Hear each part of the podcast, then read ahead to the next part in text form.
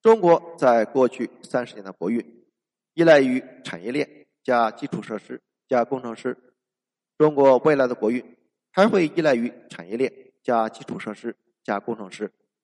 可以说，在未来相当长一段时间里，除非爆发大规模的战争，或者是国家政策的突然转向，只要中国坚持市场经济的道路，只要中国坚持对外和对内开放，只要中国政府不限制人们对美好生活的自由选择，那么我相信，中国的国运在持续二十年甚至三十年不成问题。然而，从中短期来看，中国的经济并非没有隐患。从二零零八年开始，中国开始背上了沉重的债务，而且并不次于美国。从绝对值上来看，中国二零零八年以来的新增债务占到了所有发展中经济体债务的一半以上，而这些债务中有相当大的一部分是借新还旧的不良债务，这是最麻烦的地方。所谓的隐患，正是债务高息可能会引发经济。或金融危机的隐患。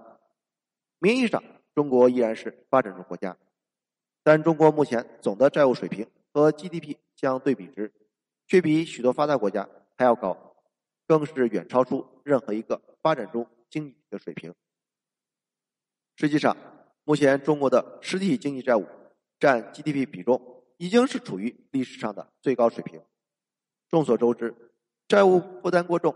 会引发一系列的违约事件，进而导致一个经济体爆发危机。从二零一六年以来，中国前些年借的债务开始出现大量的违约事件。以信用违约为例，二零一四年中国仅有不到十五亿元的债务违约，到了二零二零年，仅仅上半年违约量已经超过了八百亿元。按照经济学家达里奥的债务周期理论，一个国家发展周期通常会经历五个阶段，每个阶段大约二十年。在第一个阶段，国家很贫穷，人们也觉得很穷。在这个阶段，人们收入很低，大多数人连维持生计都达不到，因为钱很稀缺，所以对每一分钱都很慎重。尽管在政府的操控下，货币还是会不断的贬值，但是因为储蓄不足，除了不负责任的政府对外负债之外，社会整体上不存在任何的债务问题。第二阶段，国家正在快速的致富，人们依然觉得贫穷。这个阶段的人们表现和上一阶段类似，但是人们已经能够基本的维持生计，因为担心未来，还是努力工作。国家经济以出口为导向，以赚取有国际信用的货币为目标。整个国家的储蓄和投资迅速攀升。先行一步的人们开始对黄金、房产、债券、股票进行投资。从国际上来看，由于这些国家通常会采用固定汇率，让本币维持被低估的状态，这些劳动力和国内投资成本较低，所以他们在国际上。能够保持竞争力，国际收支将持续保持盈余。更进一步，他们会将利率和国际货币储备相挂钩，利用出口带来的外汇储备增加，刺激国内的信用同步增长，同时产生良性的通货膨胀。在第三个阶段，国家是富有的，人们也觉得自己富有。由于之前对基础设施、资本、商品。和工业研发的投资，提高了整个社会的生产效率，人们收入快速增加，接近世界高水平。同时，社会心理普遍从重视工作和储蓄，防止经济不景气遭受挫折，向提前享受、投资赚钱的生活态度转变。社会心理发生大变化，是因为社会主体不再是那些从苦日子里挺过来的老一辈，而是没有经历过贫困时代的。新生代，他们乐于负债，乐于消费和支出，对休闲娱乐和奢侈品的支出会大幅度增长。越来越多的商人和投资者开始在劳动成本低，而且和自己国家有共生关系的新兴国家中进行投资，以获取更高的回报。同时，本国的资本市场和货币在全球发展到了举足轻重的地位，引发了大量的国内外投资。该阶段的大国通常会成为世界经济和军事强国。为了获取并且维护其全球战略利益，他们会大力发展军事。到了第四个阶段，国家不再富有，但是人们依然以为富有。很长时间的富裕让人们对未来持乐观态度，大胆的进行负债消费，债务杠杆逐渐上升。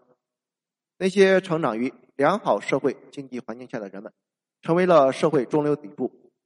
虽然实际的收入增长率已经下降，但是人们不愿意控制支出，国家储蓄率下降，负债不断增加。由于消费支出持续在高位，所以表面看上去似乎还很富有，但是实际上国家的资产负债表已经不断的恶化。由于对基础设施、资本产品和研发的有效投资不断减少，而对民众的福利却一直不能减少。城镇显得破旧，基础设施低效，国际收支状况不断恶化，国际竞争力变弱。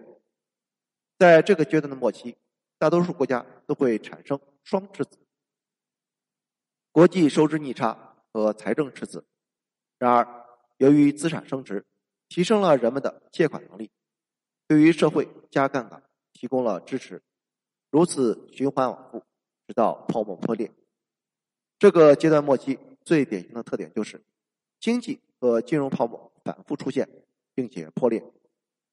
到了第五个阶段，国家通常进入到了长期的经济衰退阶段，而人们却一直无法接受现实。经济泡沫破灭之后，债务去杠杆化开始，私人债务增长，私人部门支出，资产价格和资本净额。都处在一个自我增强的负向循环周期中，不断下降。政府债务、财政赤字和中央银行印钞量相应的快速增加。中央银行不断削减利率，以帮助所有债务人，同时通过货币刺激提高名义经济增长率，使其高于名义利率，减轻债务负担。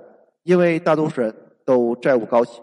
人们对货币贬值喜闻乐见，在此阶段的国家对世界的影响力也在不断的下降。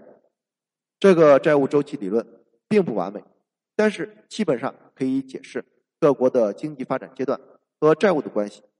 至于为什么每个阶段持续二十年左右，因为每一代婴儿从成长到成人需要二十年左右时间。根据这个理论，简单判定。我们开头提到的英国，其实典型的处于了第五阶段，而美国则是处于第四阶段的末期。至于中国，稍微有点复杂。从时间和发展阶段上来看，中国最多也处于第二阶段末期或者第三阶段初期。但是如果从债务规模及其与经济的相对比例来看，中国又像是在第三阶段晚期。但是不管怎么样，鉴于中国目前的债务问题，依然有可能通过发展来解决。中国肯定不是第四或者第五阶段的情况，所以如果国际上的局势不发生重大变化，可以预见的将来，只要我们自己不折腾，中国国运持续过去三十年的升势，将是大概率事件。至于二零二零年的疫情爆发，真的只不过是更加凸显了。中国的国运而已。谢谢收听，欢迎评论、点赞和转发。